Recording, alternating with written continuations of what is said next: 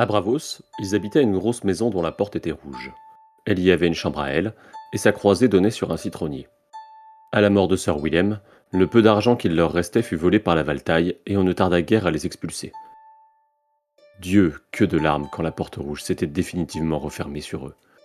Ils n'avaient cessé depuis lors d'errer, de Bravos à Myre, de Myre à Tiroche, puis à Cohor, à Volantis, à Lys, sans jamais séjourner longtemps nulle part. Viserys ne l'eût pas permis. À l'en croire, les tueurs à gages de l'usurpateur ne les lâchaient pas d'une semelle. Sans doute était-il invisible Au début, Patrice, Arconte, Prince négociant, tous se flattaient d'accueillir à leur table et sous leur toit les derniers Targaryens, mais au fil des ans, le spectacle de l'usurpateur toujours titulaire du trône de fer avait fermé chaque porte une à une, et l'existence des exilés ne cessa de devenir plus chiche. Peu à peu, réduit à liquider les ultimes débris de l'époque faste, même la couronne de mer y passa, il se trouvait désormais si démuni que dans les venelles et les gargotes de Pintos, on affublait Viserys du sobriquet de roi gueux. Quant à celui qui la désigna personnellement, Daenerys préférait l'ignorer.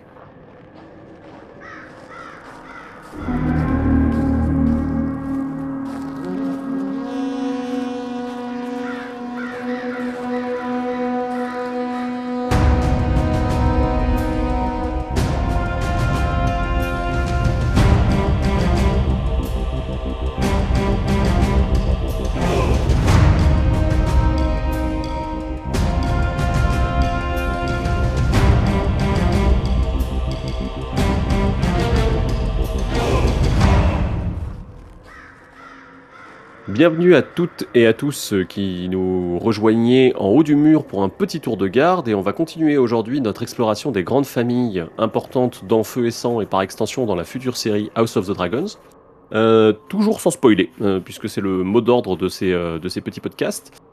Et aujourd'hui, pour m'entourer, après notre petit passage à Villevieille la dernière fois, j'ai avec moi Babar des Bois. Bonjour qui est ravie parce qu'aujourd'hui on va traiter un petit peu de tout ce qui est inspiration orientale et je crois qu'elle kiffe un peu ça. Et, et l'Antiquité. Et euh, j'ai avec moi euh, Monsieur Feu et Sang de la garde de nuit, Eridan.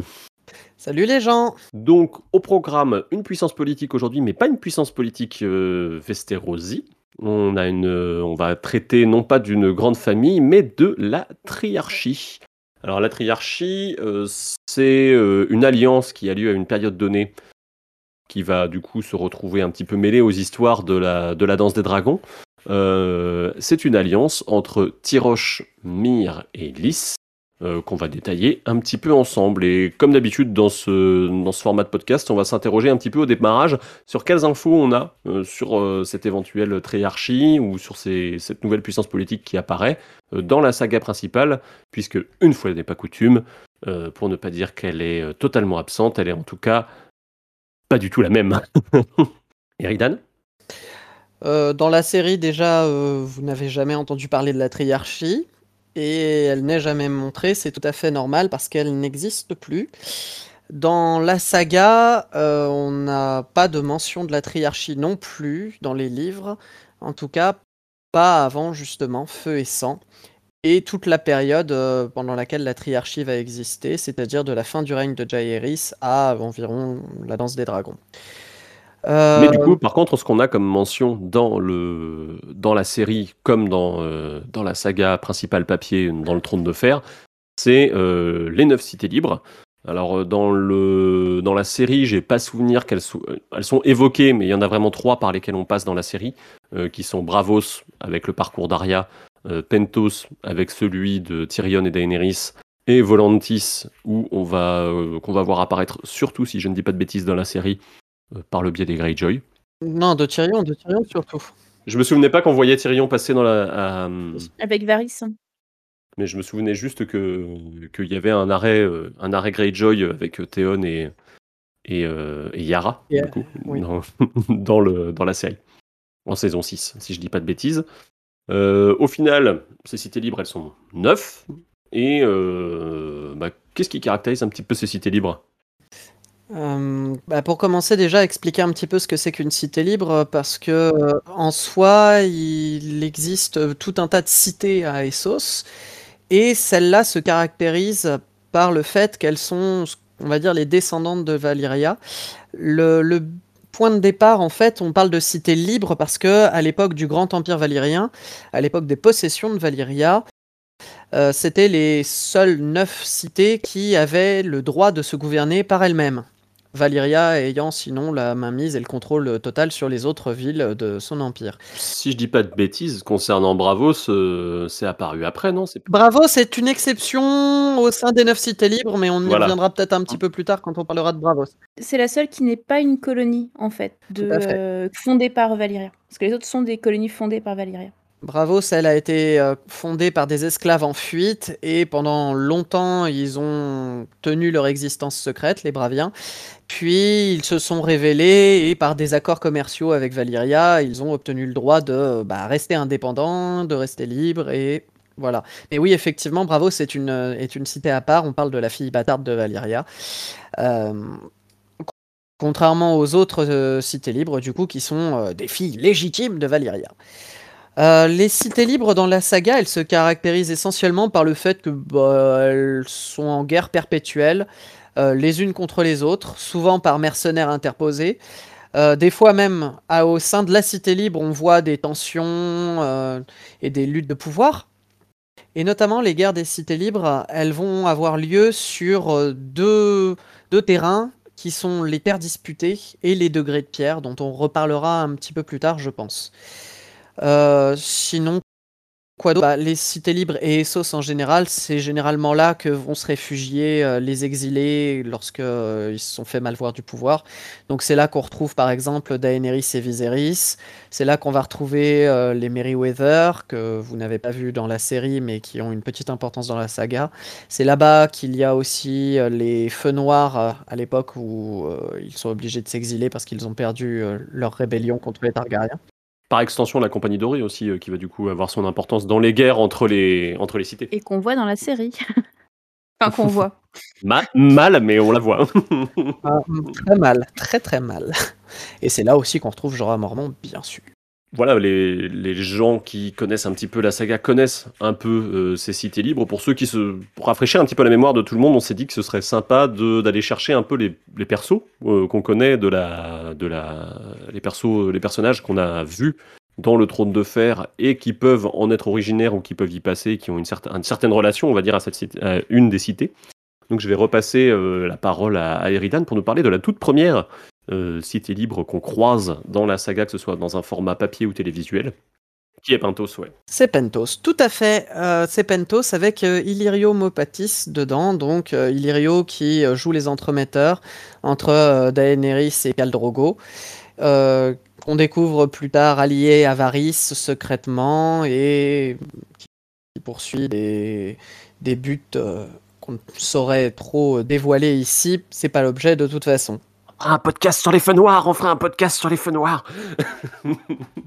Pentos, c'est une cité qui est dirigée par euh, des magistrats, mais ce sera souvent le cas dans les villes qu'on va voir. Et euh, elle est essentiellement tournée vers le commerce. Elle commerce pas mal avec euh, les sept couronnes, notamment. Il n'y a pas grand-chose de plus à en dire. Remontons un petit peu la côte par rapport à Pentos, qu'on a, ou Pentos, comme le prononce Eridan, dans le, qu'on a vraiment en face de Westeros, hein, c'est presque une ligne droite. On va remonter un peu la côte et puis on va arriver à celle dont on parlait tout à l'heure, puisqu'on va parler de Bravos. Ah bah Bravos, donc du coup la cité secrète, j'ai déjà un petit peu parlé de ses origines. Euh, on la connaît surtout parce qu'il y a là-bas la banque de fer de Bravos, parce qu'il y a euh, le seigneur de la mer de Bravos qui possède euh, l'un- l'une des plus importantes flottes de tout le monde connu. Et c'est aussi là-bas qu'il y a la demeure du noir et du blanc, donc le temple des sans visages. On la connaît surtout à travers la série, par le personnage d'Arya qui y passe quand même quelques saisons. Euh, bah, parmi les personnages euh, qu'on connaît bien et qu'on apprécie, euh, qui sont originaires de Bravos, il y a bien entendu Sirio Forel, qui est le tout premier Bravien qu'on croise et qui va beaucoup marquer Arya, puisqu'il est son maître à danser.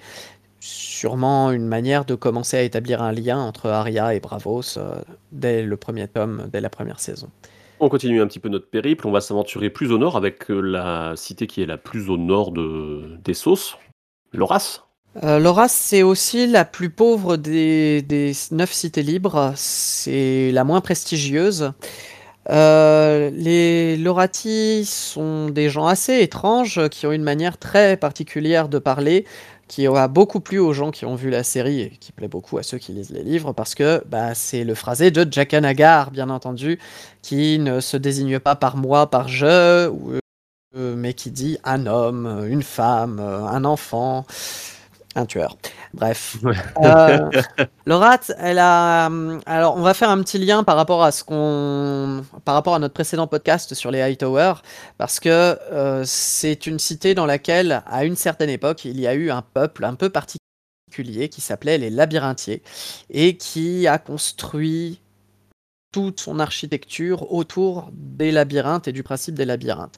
Les labyrinthiers ont disparu depuis, mais euh, bah, il reste encore des constructions à eux, notamment du coup chez les Hightower, mais aussi à Lorat, ce qui en fait euh, une cité libre qui m'intéresse particulièrement, mais qu'on ne verra sûrement malheureusement jamais dans les livres, hélas, et encore moins dans les séries. Tant pis. On sait jamais, hein. peut-être un jour il y aura une série animée et on découvrira que les ingénieurs de Alien ils sont là quoi. Ce sont les Atlantes. Moi je mets euh, ma pièce sur les Atlantes. Voilà. Et on continue un petit peu euh, le long de la côte et on va arriver à Cohor. Alors euh, Cohor, euh, pour... On, connaît ça à travers le biais d'un personnage, pour ceux qui sont lecteurs des romans, qui est Varchéèvre, qui est surnommé la chèvre, notamment à cause de son patronyme, mais aussi par le fait qu'il vient de Cohor, où est priée une certaine chèvre noire qui n'est pas sans évoquer les origines de, enfin les, origines, les inspirations de, de George. Martin, parmi lesquelles Lovecraft, quoi. Donc une référence directe. Et euh, il y a d'autres personnages euh, qui viennent de, de Cohor, euh, Eridan? Oui, il y a le personnage de Tobomot. Bah, là encore, ça va pas beaucoup parler à ceux qui ont juste vu la série, mais dans la saga, c'est l'armurier, le forgeron, euh, qui va s'occuper euh, de Gendry. En fait, c'est le maître de Gendry. On l'aperçoit dans la série quand même. Hein. Euh, on voit. oui, oui. De maintenant que je le dis, je me rends compte. Oui, dans, dans la saison 1. On le voit dans la saison 1. Ned lui rendre visite et je pense, je crois même qu'on le voit dans la saison 2 parce qu'il me semble qu'il y a une scène. J'ai souvenir de ça. Dans le premier épisode, il y a une séquence où Janos Slint vient le voir et c'est la première fois qu'apparaissent les remparts de Port-Réal dans la série, dans leur version croate du coup. Voilà. T'as une bien meilleure mémoire euh, que moi là-dessus, je dois bien reconnaître. Tobomot, dans les livres, c'est aussi et surtout celui qui va faire fondre glace, donc l'épée ancestrale des Stark, pour euh, euh, forger deux nouvelles épées en acier valyrien, ce qui du coup pose des questions, parce qu'on ne sait pas bien comment est-ce qu'on peut retravailler l'acier valyrien, et il y a sûrement un gros mystère caché là derrière. et il fait donc deux épées en acier valyrien qui vont appartenir dès lors au Lannister. L'une est offerte à Geoffrey et l'autre à Jamie, qui la donne à Brienne. Dans les environs, du coup, de, un peu plus dans les terres, euh, dans les environs de, de quelques centaines de kilomètres à peine, on peut se diriger un petit peu vers euh, Norvos. Alors Norvos, on connaît par rapport à un personnage qui est point de vue dans la, dans la saga, qui est Aero Ota, euh, qui est le halbardier qui est auprès de qu'on retrouve auprès de d'Oran Martel. Euh, Norvos a une inspiration un peu particulière, mais même dans le nom, ça s'entend déjà un petit peu. Euh, est-ce que tu peux nous dire ce que c'est, Babar? Bah, C'est clairement une évocation de la Russie, ou en tout cas des clichés qui sont associés à la Russie. L'inspiration principale étant Novgorod, hein, euh, qui est une cité euh, qui a été fondée euh, à l'époque du russe de, Kiev. Et à Norvos, on va retrouver euh, des prêtres à barbe, on va retrouver des ours dansants, on va retrouver des cloches hein, qui sont une évocation de la religion orthodoxe. Et un climat qui est relativement froid, hein, qui là aussi rappelle l'image qu'on se fait de la Russie. Oui, parce qu'on a quand même un imaginaire des, cités libres qui est quand même lié beaucoup à quelque chose de très méditerranéen, ou en tout cas un peu, un peu plus exotique et un peu plus chaud. Mais dans le cas des trois dernières qu'on a évoquées, on est plutôt sur du climat très froid, hein, quand même, euh, dans l'ensemble.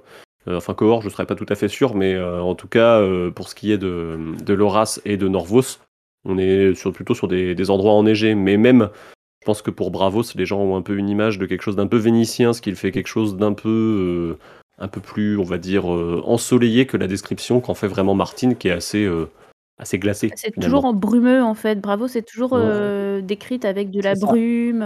Presque humide. cet aspect un peu bah, qui renvoie à son histoire de secret, de mystère. Et aussi Et puis il il neige un peu quand même, j'ai l'impression et tout ça, heu, à Bravos, quoi. Ouais, mais je crois que ça Quand ça quand ça quand Ouais, quand il Samuel passe, neiger il me semble qu'il y a de la Ah mais c'est en lien aussi avec l'arrivée de l'hiver. Mais, heu, c'est vrai que de Mmh. manière générale, Bravos, heu, qui est une des cités les plus au nord, hein, de de des cités libres, Oui. est, clairement, une cité, qui est associée, alors effectivement avec son inspiration vénitienne, on a l'impression qu'il fait chaud et le la série, heu, qui a été filmée en partie en Croatie aussi donne cette impression de cité méditerranéenne. Mais dans les bouquins, heu, vraiment associée à la brume. À la brume et à un temps vraiment pas ouf, quoi.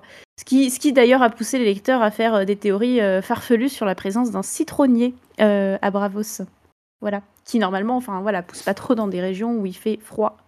Et vous pourrez venir en parler sur le forum.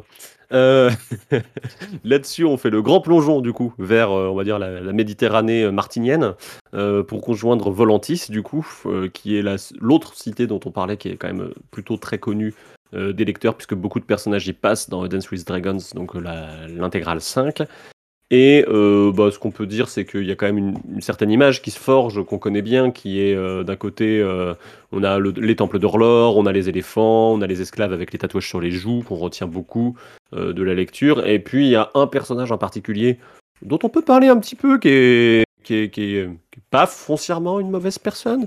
Eridan? Oui, bah, disons que, heu, on pense au prêtre rouge Mokoro qui est envoyé par le grand prêtre Bénérot, heu, pour, heu, aller conseiller Daenerys Targaryen parce qu'ils ont compris, ils ont appris qu'elle avait des dragons. Seulement Mokoro, heu, va prendre le même bateau que Tyrion Lannister. Le bateau finit par, par couler et Mokoro est retrouvé par nul autre que Victarion Greyjoy, heu, qui va dès lors de devenir je sais pas si on peut dire sa victime ou son chef, je ne sais pas, je ne sais pas vraiment.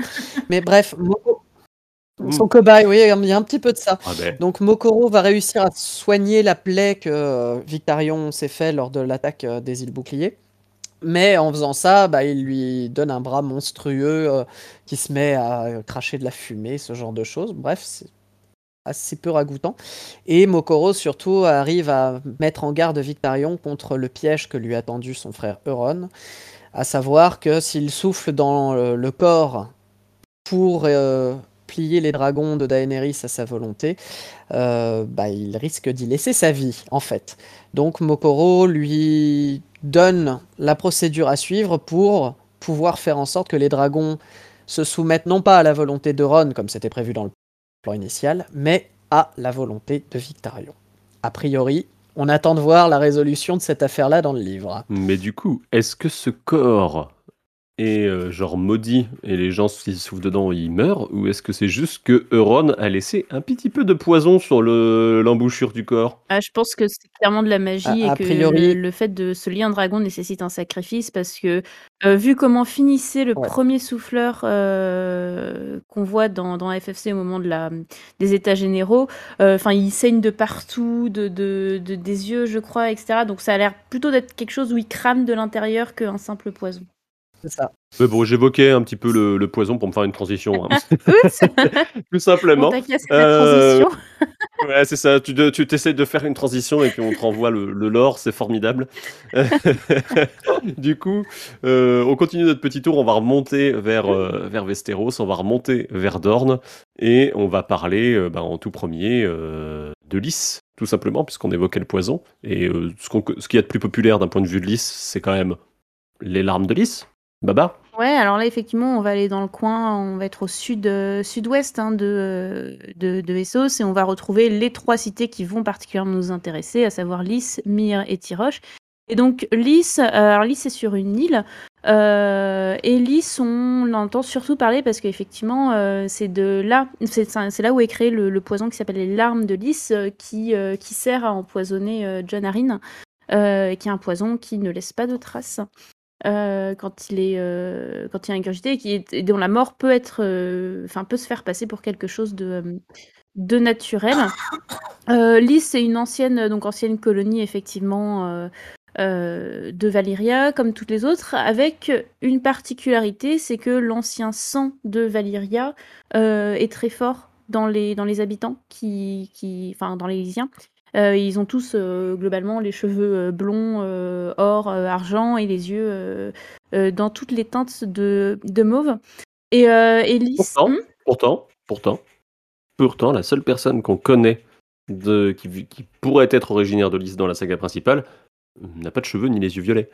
Alors, je sais plus comment ses yeux sont décrits, mais effectivement, Varys. Voilà. Pas décrit, Varys, alors. Oh, mais ça aurait, ça aurait, été noté quand même s'il avait eu les yeux violets. Euh, T'as Robert en face quand même. Ah non, mais attends, toutes les théories autour de Varys, euh, Varys descendant des Targs, euh, bon, voilà. Si, si, moi je crois. Vas-y, pardon. Donc oui, effectivement, alors Varys, il... on sait qu'il vient de... des cités livres, il vient des sauces. Euh, c'est un peu flou son origine, on ne sait pas trop s'il vient de Lys ou de l'autre cité qui est Myre. Euh, Lys, c'est euh, dire, c'est Mestre Picel, grand Mestre Picel, qui dit que Varys vient de, de Lys. Mais au moment où il dit ça, on est effectivement à, un moment donné où, euh, où en fait c'est une conversation avec, avec Ned et Ned enquête sur la mort de John Arryn, et donc Picel, qui est-ce qui, sur qui il va faire envoyer les soupçons? Et bah sur Varys, qui euh, viendrait de Lys, ou en tout cas qui aurait fait un passage euh, à Lys. Ce qui est possible, hein, parce qu'on sait que euh, Varys a, comment dire, a, voyagé dans plusieurs des cités libres. Ceci dit, lui-même, Varys dit qu'il vient plutôt de, de qui est une cité donc, qui est un peu plus au nord hein, que, que Lys, et qui est là où il a été racheté, émasculé et jeté dans, dans la rue.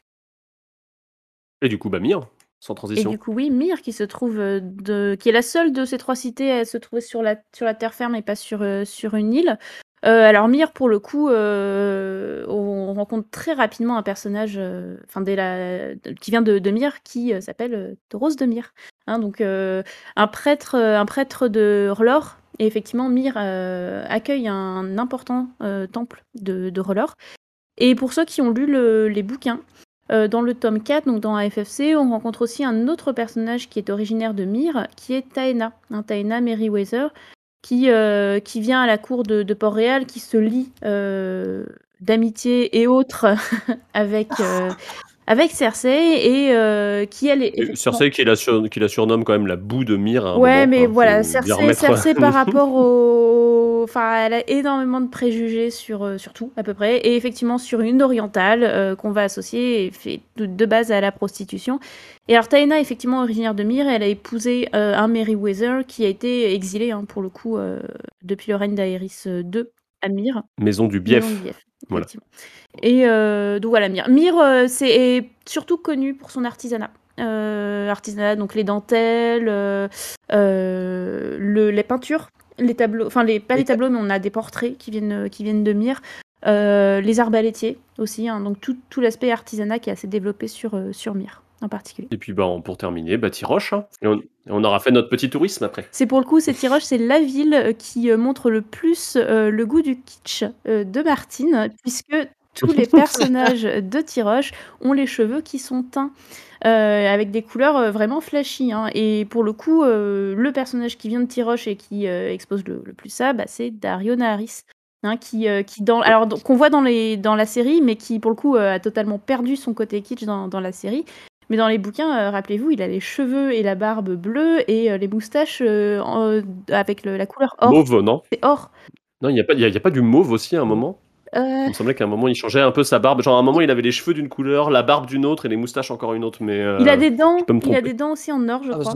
Euh. Enfin voilà, voilà le, kitsch. Euh, il est bling bling quoi. Exactement.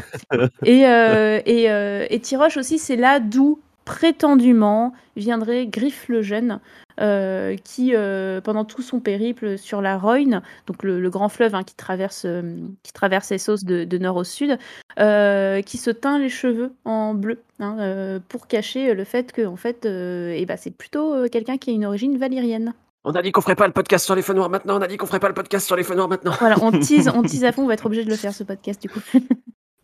Mais je crois que je le tease depuis à peu près deux ans, donc on n'est pas pressé.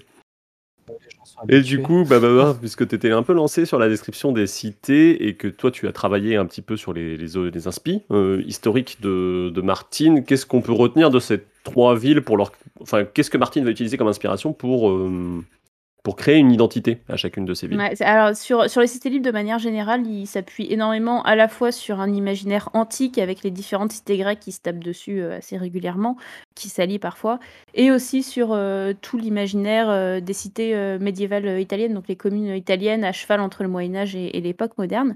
Et alors ce qui est intéressant, c'est que sur, les, sur chaque cité, il y a vraiment une identité spécifique. Alors, on a parlé de, de Norvos, euh, plus lié à la Russie, et, effectivement. Et alors, sur Lys, Myr et Tiroche, chacune des cités va avoir une, une empreinte un peu différente. Et de commencer par Lys, qui est associée au poison, au complot, à la cuisine, au parfum, aux escargots et à la prostitution. Et aux cuisses de grenouille. Voilà. Euh, exactement. Donc, je vous le donne en mille. Qui est-ce que c'est censé représenter? Eh ben c'est nous. La France. voilà, donc nous euh, plutôt. Euh, alors on peut penser au, au, lys, qui est effectivement la fleur de lys, euh, emblème français, en français dans le texte, hein, parce que lys en anglais c'est lily. mais là, là c'est possible que Martine ait mis en français dans le texte lys. Et France plutôt 18e. Il y, a, un petit côté This is fleur de lys. Ouais, ça fait un petit peu ça. voilà. donc, on prend un petit peu cher, hein, mais c'est pas grave, on t'aime bien, Georges, quand même. Mmh. Euh, ça va clairement être l'Italie des communes, enfin une des communes d'Italie euh, de l'époque euh, médiévale et moderne. Euh, on a des magistrats, on a tout un art, artisanat qui est aussi souvent associé aux, communes italiennes. On va tous penser au verre de, Murano ou, ou à d'autres caractéristiques. Et Tiroche. Alors Tiroche, c'est la cité orientale, c'est clairement une évocation de, de la ville de Tyr Hein, qui se trouve sur la côte levantine. Euh, et euh, Comment? Tu es en train de nous dire qu'il a juste rajouté un petit, un, ah, petit suffixe et, euh, en avant Incroyable. Et alors, en plus, Tiroche, c'est vraiment comme celle qui a le plus, plus, le kitsch. alors, le kitsch, le kitsch est souvent associé à l'Orient, voilà, sur une vision assez orientaliste. Mais Tiroche a aussi un aspect antiquité grecque, puisqu'elle est dirigée par des archontes. bon, là, clairement, c'est de l'antiquité grecque. Et on a surtout euh, un dieu ivre. Euh, qui est, qui est j'aime bien cette religion. Je propose qu'on fonde euh, dans la garde de nuit un culte au dieu ivre qui rappelle. c'est Dionysos un bah, C'est ça, Dionysos, Bacchus, mhm. voilà, enfin Rome, enfin antiquité gréco-romaine quoi.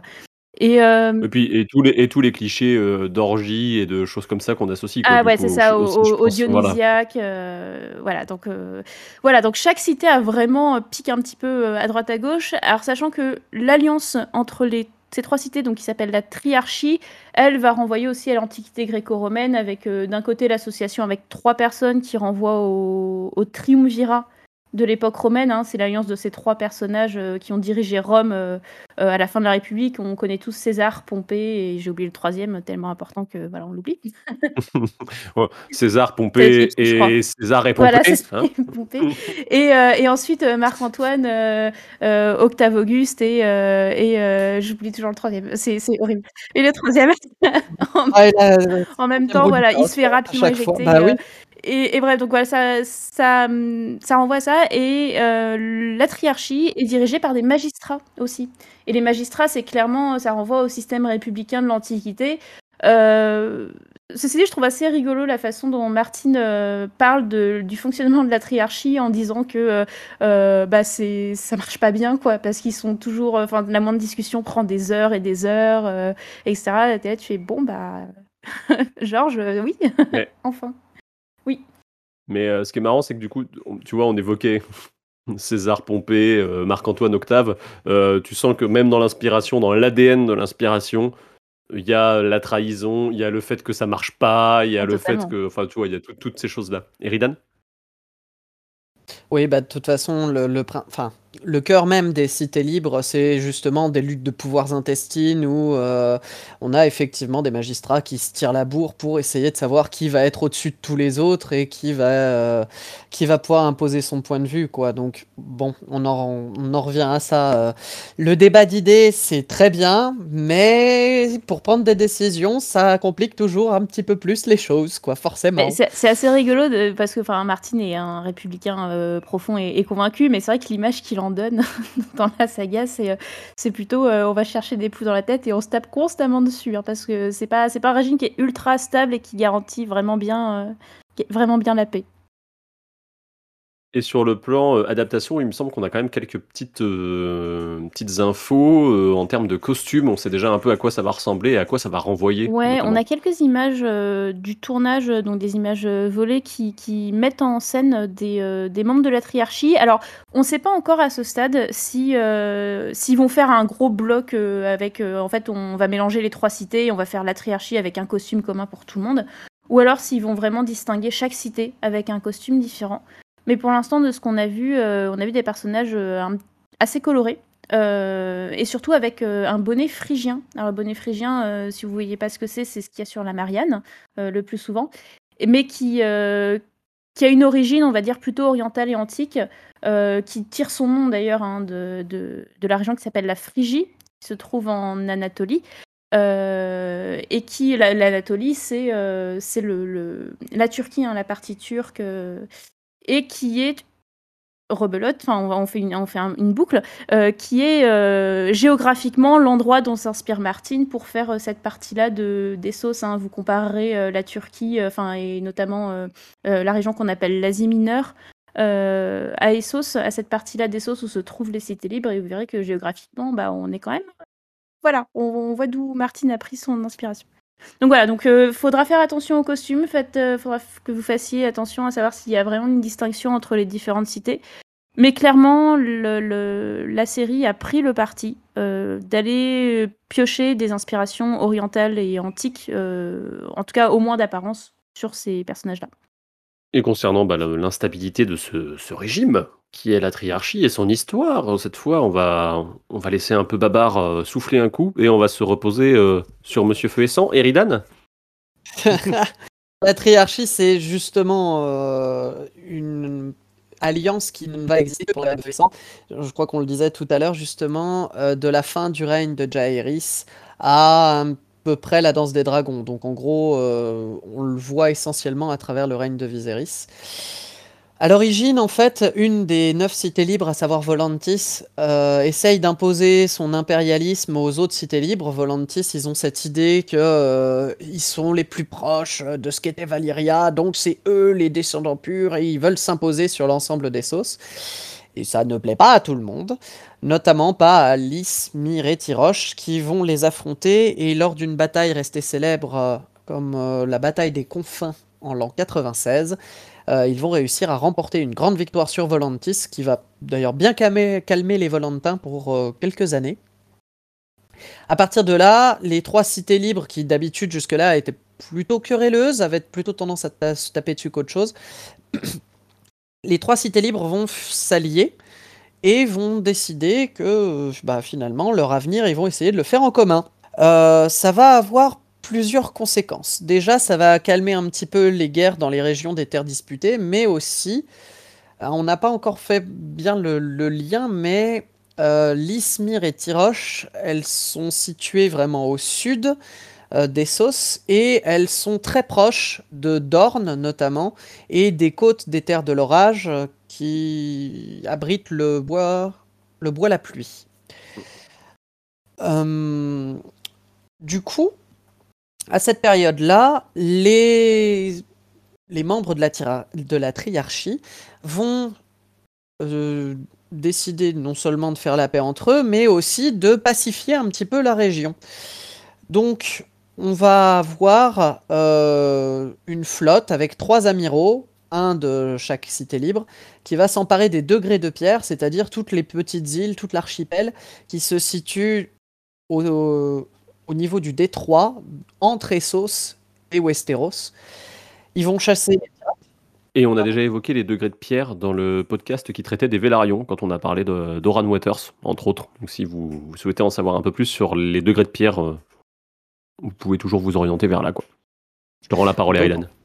D'autant plus que euh, les degrés de pierre risquent d'avoir une certaine importance dans la série, puisque on voit en fait l'histoire de la triarchie essentiellement à travers le prisme westrien, puisque l'histoire est racontée par un archimestre qui parle du coup surtout des Targaryens. Et la triarchie en elle-même, on n'en connaît pas grand-chose, sauf ce qui va toucher directement les sept couronnes. Et justement, à partir du moment où les amiraux de la triarchie s'emparent des degrés de pierre, dans un premier temps, ils vont chasser les pirates, ce qui est très positif pour le commerce notamment des Vélarions ou pour le commerce avec Port-Réal ou pour le commerce avec les cités plus au nord. Mais très rapidement, il va y avoir des problèmes, il va y avoir des conflits. Mais je n'en dis pas plus pour ne pas spoiler. Mais sans aller jusqu'à divulgacher le contenu de, la future série, Eridan, euh, quelles sont les, forces westriennes qui sont concernées finalement par les degrés de pierre et par ce changement quoi? Alors essentiellement déjà les Vélarions, parce que euh, bah, comme on en avait parlé dans leur euh, podcast, ils ont une très puissante flotte et une grande partie de leur richesse vient du commerce maritime. Et du coup, ce qui se passe dans les degrés de pierre les embête particulièrement. Et ça va aussi concerner des aventuriers, des aventuriers euh, en mal de gloire ou en mal de fortune. C'est notamment un certain personnage, euh, à savoir le frère du roi de l'époque, Daemon Targaryen, euh, joué par Matt Smith, qu'on attend de voir avec impatience. Babar, tu voulais réagir? Bah, c'est assez. Enfin, je vais rebondir sur ce que tu disais, Eridan, sur le fait qu'on avait un point de vue westrien. Et, et effectivement, le, la triarchie, on le connaît aussi sous deux autres noms. Euh, le royaume des trois filles et le royaume des, trois putains. Donc déjà, le royaume des trois putains, ça, indique hein, le, peu de, considération que certains Westriens avaient pour, euh, la triarchie, pour, cette alliance. Et, euh, et la deuxième chose aussi à noter, c'est que le, fonctionnement de la triarchie, donc on est plus sur des institutions qu'on va pouvoir qualifier de républicaines, mais les Westriens qui ne connaissent presque que le régime de type monarchique hein, vont l'appeler royaume, un royaume des trois filles, royaume, euh, royaume des trois putains. Donc c'est effectivement intéressant de voir que c'est, euh, ça confirme bien hein, qu'on a ce point de vue euh, essentiellement devenu de, l'Ouest et pas vraiment de source de, bah, de la triarchie en elle-même. C'est marrant parce que en plus là, je pense que Martine se permet un petit, un petit jeu sémantique avec les trois putains parce que c'est le nom qui va être donné aux, aux trois trébuchés chargés de défendre Port-Réal finalement. Donc on se retrouve avec un, encore des histoires de, de, navires qui sont, euh, entre guillemets, euh, bloqués par les trois putains dans, euh, dans Feu et Sang, quoi. Et de fait, il y a d'autres inspirations de, de, Martine en ce qui concerne les, les degrés de pierre. Est-ce que Babar, tu peux nous en dire un peu plus? Que, Oui, effectivement, dès qu'on va regarder un petit peu de, de plus près dans cet archipel, euh, qui, a une place stratégique euh, assez importante euh, au sein de Westeros et surtout dans les relations entre, l'Est et, l'Ouest, on va, se, retrouver avec des inspirations de pirates, hein, tirées des pirates. alors on va rapidement penser à tout l'imaginaire pirate qui est hérité hein, pour nos générations, surtout de, Pirates des Caraïbes, associé à l'imaginaire de l'île. Euh, l'île des pirates, euh, on a Tortuga euh, et, les degrés de pierre sont des îles. Hein, sont des îles où, dans lesquelles peuvent se, planquer les, pirates, justement, où c'est plus facile, où c'est facile. Et effectivement, je pense aussi que oui, Martine doit être héritier aussi d'un peu de, cette de cette vision-là. Après, Martine serait peut-être regarder un petit peu du côté de l'île au trésor de Livingstone, euh, voir ce qu'il reprend aussi de, de cet imaginaire de Stevenson. oh là, Stevenson. Mm. Euh, bref, Livingstone, c'est l'explorateur. Bref, voilà. je sors de, de cours de, de quatrième, c'est pour ça. Euh, c'est marrant, je pensais aussi à tous les films de pirates qu'il y avait à l'époque. alors du coup, qui sont des vieux films, mais on sait que Martin aime bien tout ce qui est du vieux cinéma hollywoodien. et je pensais que dans son enfance, il avait pu être bercé par tu sais, toute la flopée de films comme euh, L'Aigle des mers ou Les Révoltés du Bounty ou des choses comme ça, les trucs avec Errol Flynn, moi j'ai cette image-là, euh, qui pouvait aussi donner un espèce d'imaginaire pirate euh, et les nombreuses adaptations bien évidemment de, de, l'île au trésor. Ouais, je pense qu'il y a aussi. Après, on verra avec un personnage en particulier, mais on en reparle à la fin du podcast, où, euh, où je trouve que là, on sent plus, on va dire, la patte, euh, la pirate des Caraïbesque, euh, version Martine, mais on, en reparlera. Et simplement pour finir avec, avec ses inspirations, dans les origines de la saga, dans l'encyclopédie, donc, à un moment donné, il est, fait, est, il est question de. De, piraterie avec un cachet de cire pour évoquer les activités euh, euh, de, qu'il y a euh, autour de ces cités libres. Et alors ça, c'est une référence qui est extrêmement claire aux activités corsaires, hein, où le corsaire, par rapport au pirate, la différence, c'est que le corsaire, il a une lettre de cachet d'un État et il a le droit de se livrer à des activités de brigandage et de, pirates hein, pour le compte, pour le compte de l'État qui l'engage. Éventuellement, si, alors, si, si on reste dans les inspirations historiques, on pourrait aussi rapidement évoquer les États barbaresques du XVIe au XIXe siècle, en fait, qui sont trois États, trois cités euh, portuaires euh, très importantes de la Méditerranée qui sont des grands lieux de, piraterie et qui ont nourri aussi cet imaginaire du pirate oriental, un petit peu, hein, qu'on va retrouver euh, assez chez Martine avec bah, ces trois cités qui sont des cités des sauces hein, et qui et qui vont, qui vont intervenir dans, dans l'histoire et dans la série, hein, qu'on verra probablement dans la série.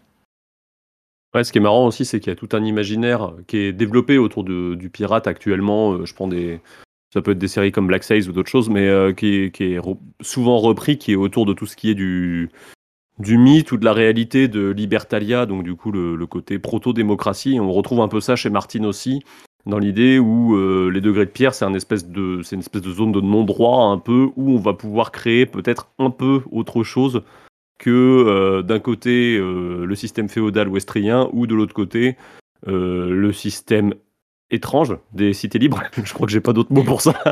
républicain. Il y a des institutions de type républicaine. Alors oui, ça peut être étrange. Et, euh, et ouais, juste pour effectivement pour rebondir là-dessus, c'est vrai que cette zone, hein, les, degrés les degrés de pierre, c'est une zone où, euh, a priori, Westeros n'a pas particulièrement de velléité de s'y étendre et de contrôler directement l'endroit. Le, euh, par contre, il garde un œil dessus. Il garde un œil dessus parce que alors quand ça circule, quand le commerce circule, qu'il n'y a pas trop d'activité de piraterie, Bon, bah, euh, très bien, on laisse totalement les pouvoirs euh, autonomes euh, et indépendants se, développer, ça ne gêne pas plus que ça. Par contre, dès qu'il y a une mainmise un peu trop forte qui va peser trop sur, sur le commerce, alors que ce soit une mainmise de type triarchie ou de type un royaume pirate qui serait trop important, là par contre, ça va, ça va un petit peu gêner les sept couronnes et, ça va être une. Enfin, on, verra que ça va être une forme d'épine dans le pied hein, de, de Westeros qui vont chercher à intervenir. Eridan ça peut être aussi une menace, on le voit notamment euh, beaucoup plus tard hein, dans, la saga avec euh, la, compagnie dorée et la bande des rois de, de Neuf qui s'établissent justement dans les degrés de pierre pour menacer ensuite les sept couronnes. Euh, je pense qu'en fait c'est vraiment un lieu essentiel, c'est vraiment un lieu de passage. Tu as d'un côté les terres disputées qui s'étendent à l'est, de l'autre côté tu as Dorne et euh, les terres de l'orage avec le Cap de Lyre, c'est vraiment une zone importante et on a plusieurs personnages là dans la saga euh, qui ont l'air de se diriger dans les degrés de pierre. Donc j'ai tendance à penser que c'est quelque chose qu'on, enfin c'est un lieu qu'on devrait pouvoir voir dans si jamais un jour le livre sort. Vous écoutant, je me demandais moi si le, le caractère, pour l'instant, en tout cas tel que c'est présenté dans Feu et Sang dans la première partie, s'intéresse un peu au degré de pierre, mais ça reste finalement assez euh, assez périphérique, on va dire, de l'intrigue qui est présentée dans Feu et Sang. Donc je me demande aussi si c'est pas parce que, euh, à l'heure actuelle, Dorne ne faisant pas partie du, royaume, euh, il n'y a pas peu d'intérêt finalement. Euh, les, degrés de pierre, si les Dorniens, si ça gêne les Dorniens, c'est pas grave quoi, quelque part. bah, il y a, probablement un peu de ça. après là, oui, effectivement, ce qu'on va voir avec, avec la triarchie, alors on ne sait pas dans quelle mesure l'arc de la triarchie sera adapté House of the Dragon, si genre ils vont décider de bien distinguer trois cités libres différentes qui s'allient, ou alors s'ils vont tout amalgamer en une grosse cité, euh, euh, est-ce qu'ils vont reprendre les, thématiques de, de ah, ça gêne le commerce, ça gêne la géopolitique, etc. mais en tout cas, enfin quand ça gêne trop le, commerce, ouais, c'est Westeros s'y intéresse. Avant, non. Euh, je sais, je sais plus si Jay Harris était intervenu euh, dans, dans, cette région-là, dans sa guerre contre, contre Dorne euh, auparavant, mais c'est vrai que c'est assez, assez périphérique. C'est marginal. non, j'ai pas particulièrement souvenir. Il faudrait que je me replonge dedans, mais j'ai pas particulièrement souvenir que Jay Harris intervienne dans les degrés de pierre.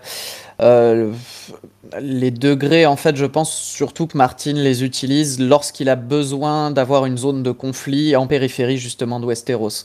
Quand il ne veut pas faire des guerres internes à Westeros ou des guerres avec Dorne. Euh, il a tendance à utiliser les degrés de pierre parce que c'est assez, un endroit assez facile à exploiter pour justement mener des, des combats, des mouvements de troupes euh, et surtout des combats navals en fait. Et puis c'est pas vraiment c'est pas vraiment Essos non plus, du coup c'est euh, facile, on va dire on va dire d'un point de vue littéraire, enfin d'un point de vue de son univers qui est quand même vachement euh, verrouillé, on va dire sur le sur le plan politique. Le fait de faire se passer un conflit sur les degrés de pierre, ça évite que ça se passe à Westeros d'une part, mais ça évite aussi que ça se passe à Essos. Et les deux étant un peu liés, ça évite les répercussions dans les deux cas. Quoi. Euh, tu, as, tu as quand même des, enfin, as quand même un peuple qui est étonnamment rattaché au degré de pierre, c'est les Fernés qui ont tendance à euh, aller y faire euh, leurs armes en fait. Beaucoup de Fernés quand ils sont jeunes vont dans les degrés de pierre pour mener des, de la piraterie, enfin mener des actes de piraterie et commencer à mener des pillages quand ils ne s'attaquent pas à Westeros. Si tu survis au degré de pierre, tu seras un bon ferné, quoi. Exactement. bon, on a beaucoup évoqué du coup le passé de cet endroit et un petit peu son avenir, mais euh, qu'en est-il concrètement, on va dire, en, post-danse des dragons de, la triarchie, en tout cas, et de qu'est-ce que ça, qu'est-ce que ça devient, Eridan? En fait, la triarchie, on l'a déjà dit, mais en gros, euh, elle existe jusqu'à la danse, et après la danse, euh, elle finit divisée les cités libres qui s'étaient jurées une alliance éternelle vont reprendre chacune leur indépendance et se remettre euh, à se, enfin, vont se relancer dans leur guerre sans fin euh, les unes contre les autres, que ce soit dans les terres disputées ou dans les degrés de pierre. Il va y avoir plein de, conflits qui vont se succéder au cours des 150 ans. Euh, à l'époque de la saga encore, il y a des, des, tensions entre ces trois cités libres, il y a des affrontements entre les trois cités libres. Il y a des euh, histoires de rupture de contrat, si je dis pas de bêtises, justement, avec la compagnie dorée, quoi. Oui, tout à fait. Euh, à une certaine époque, notamment au moment des rébellions Feux Noirs, il y a Tiroche qui va prendre un peu d'importance parce que euh, les Feux Noirs vont être liés aux Tirochi. Puis derrière, certains Feux Noirs vont devenir des mercenaires, la Compagnie Dorée justement, euh, et les Targaryens de leur côté vont essayer de casser l'alliance des Tiroshi avec les Feux Noirs en essayant eux aussi de se lier aux Tiroshi. Euh, du côté de Myr, on a assez peu d'informations.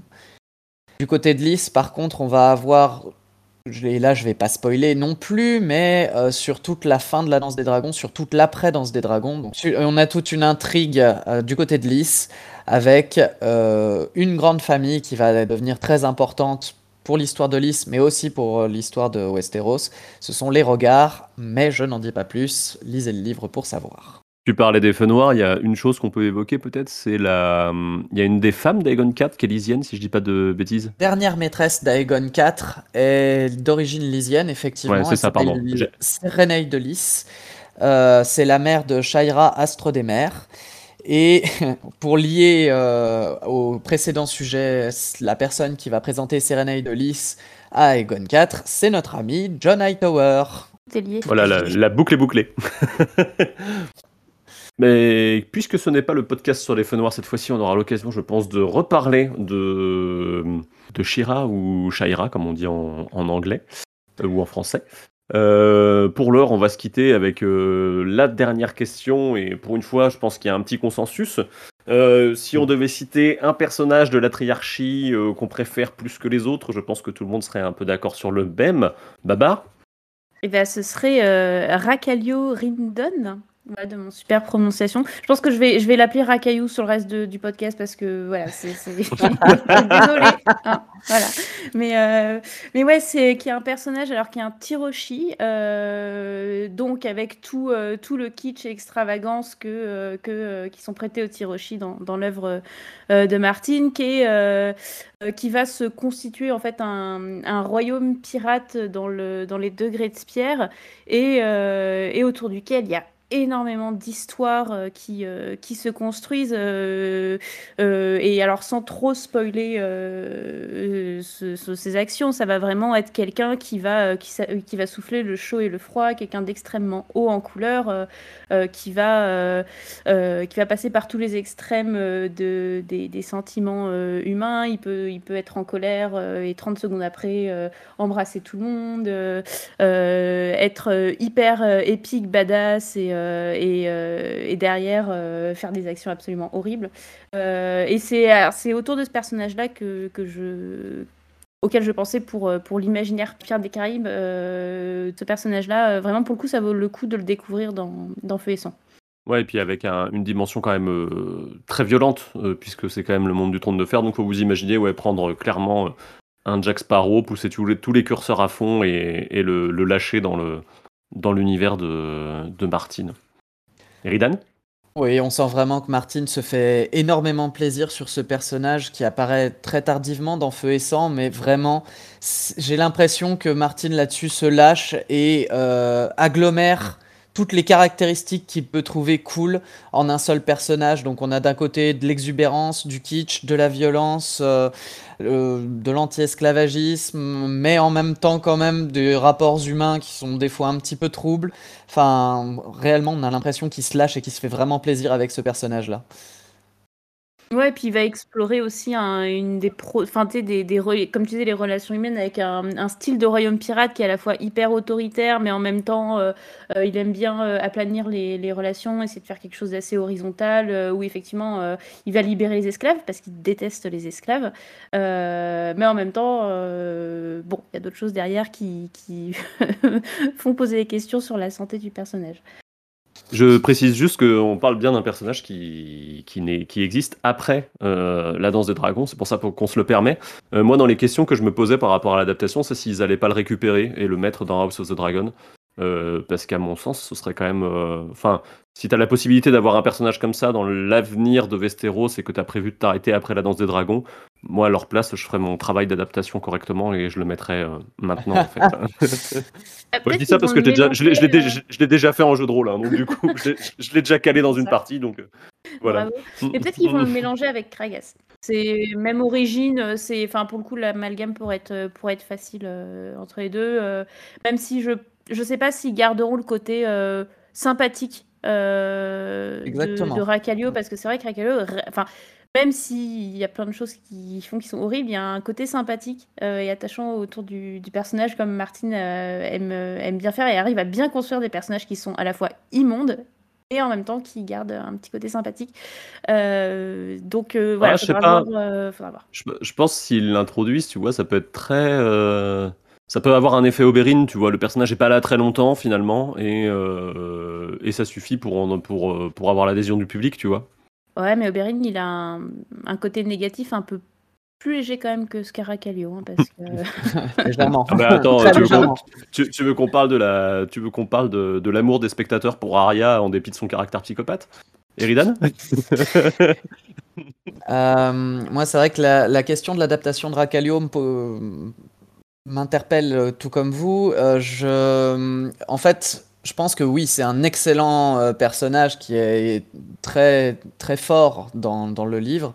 Et bien sûr, ça vaudrait le coup qu'il soit adapté, mais je pense que la question qui va en fait se poser et qui va déterminer ce que feront les adaptateurs, c'est de savoir à quel point ils ont envie d'humaniser les orientaux et à quel point ils ont envie de les rendre sympathiques justement.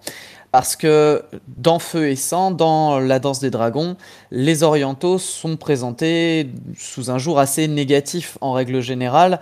Euh, c'est juste des antagonistes pour les Westriens. Donc la question c'est jusqu'à quel point est-ce qu'ils vont avoir envie de rendre les orientaux sympathiques? Si on se réfère à la série mère, bah a priori pas beaucoup.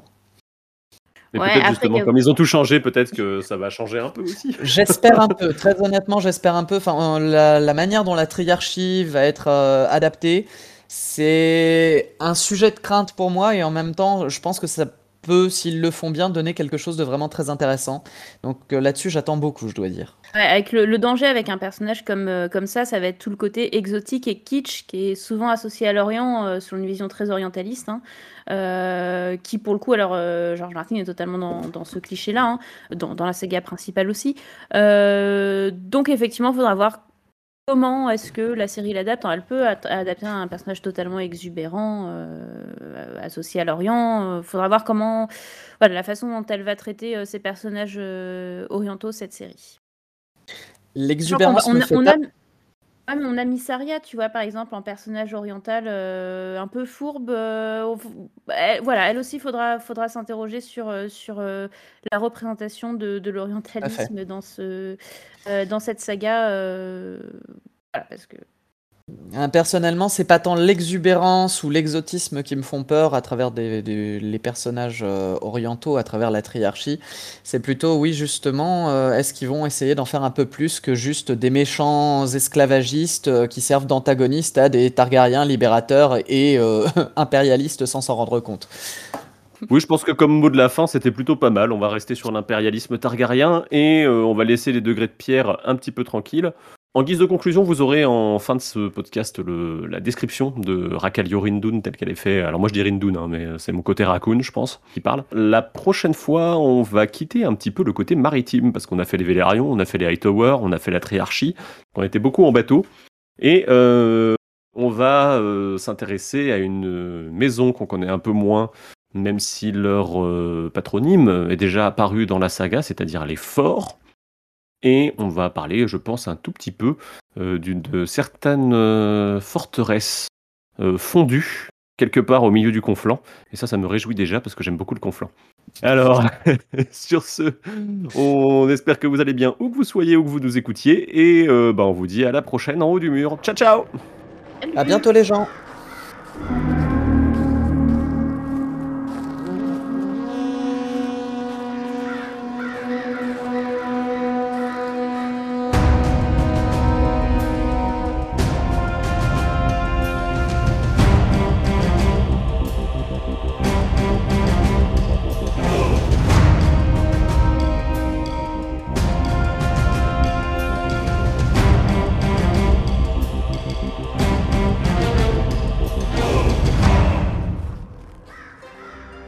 On a peu écrit en langue commune sur Rakalio Rindun, cet étrange et extraordinaire aventurier, mais dans les cités libres, sa vie a fait l'objet de deux études érudites et d'un nombre incalculable de chansons, de poèmes et de romans vulgaires. Dans sa cité natale, Tiroche, son nom demeure à ce jour un anathème pour les hommes et les femmes de sang honorable, alors qu'il est vénéré par les voleurs, les pirates, les putains, les ivrognes et toutes engences de ce genre. On sait étonnamment peu de choses de sa jeunesse et une grande part de ce que nous croyons savoir est faux ou contradictoire. Il mesurait six pieds et demi de haut, dit-on, avec une épaule plus haute que l'autre, lui donnant une posture courbée et une démarche qui tanguait. Il parlait une douzaine de dialectes de valyrien, ce qui laissait à penser qu'il était de haute naissance, mais était tristement réputé pour son obscénité, ce qui induit qu'il venait du caveau. À la mode de nombreux tiroshi, il avait coutume de se teindre les cheveux et la barbe. Le pourpre était sa couleur préférée, laissant soupçonner la possibilité d'un lien avec Bravos, et la plupart des récits sur son compte font état d'une longue chevelure mauve et bouclée, souvent striée d'orange. Il aimait les odeurs sucrées et se baignait dans l'eau de rose ou de lavande. Qu'il ait été un homme aux ambitions et aux appétits énormes paraît clair. C'était un vorace et un ivrogne à ses heures d'oisiveté, un démon au combat. Il savait manier l'épée de l'une ou de l'autre main et se battait parfois avec deux d'un coup. Il honorait les dieux, tous les dieux, partout. Quand la bataille menaçait, il jetait les osselets pour choisir quel dieu apaiser par un sacrifice. Bien que Tiroche soit une ville d'esclavage, il avait l'esclavage en horreur, ce qui suggère qu'il venait peut-être lui-même de la captivité. Quand il était riche, il gagna et perdit plusieurs fortunes, il achetait tout esclave qui croisait son regard et lui donnait un baiser avant de l'affranchir. Il était généreux avec ses hommes, revendiquant une part du butin qui n'était pas plus grande que le moindre d'entre eux. À Tiroche, il était connu pour jeter des pièces d'or aux mendiants. Si un homme admirait un de ses biens, que ce soit une paire de bottes, une bague d'émeraude ou une épouse, Racalio le forçait à l'accepter en cadeau. Il avait des dizaines d'épouses qu'il ne battait jamais, mais leur ordonnait parfois de le battre. Il adorait les chatons et détestait les chats. Il idolâtrait les femmes enceintes mais exécrait les enfants. De temps en temps, il enfilait des vêtements de femme et jouait les catins, bien que sa taille, son dos voûté et sa barbe mauve le rendent plus grotesque que féminin à la vue. Parfois, il éclatait de rire au plus fort de la bataille. Parfois, il se mettait à chanter des chansons obscènes. Rakalio Rindun était fou. Pourtant, ces hommes l'adoraient, se battaient pour lui, mouraient pour lui. Et l'espace de quelques courtes années, ils le firent roi.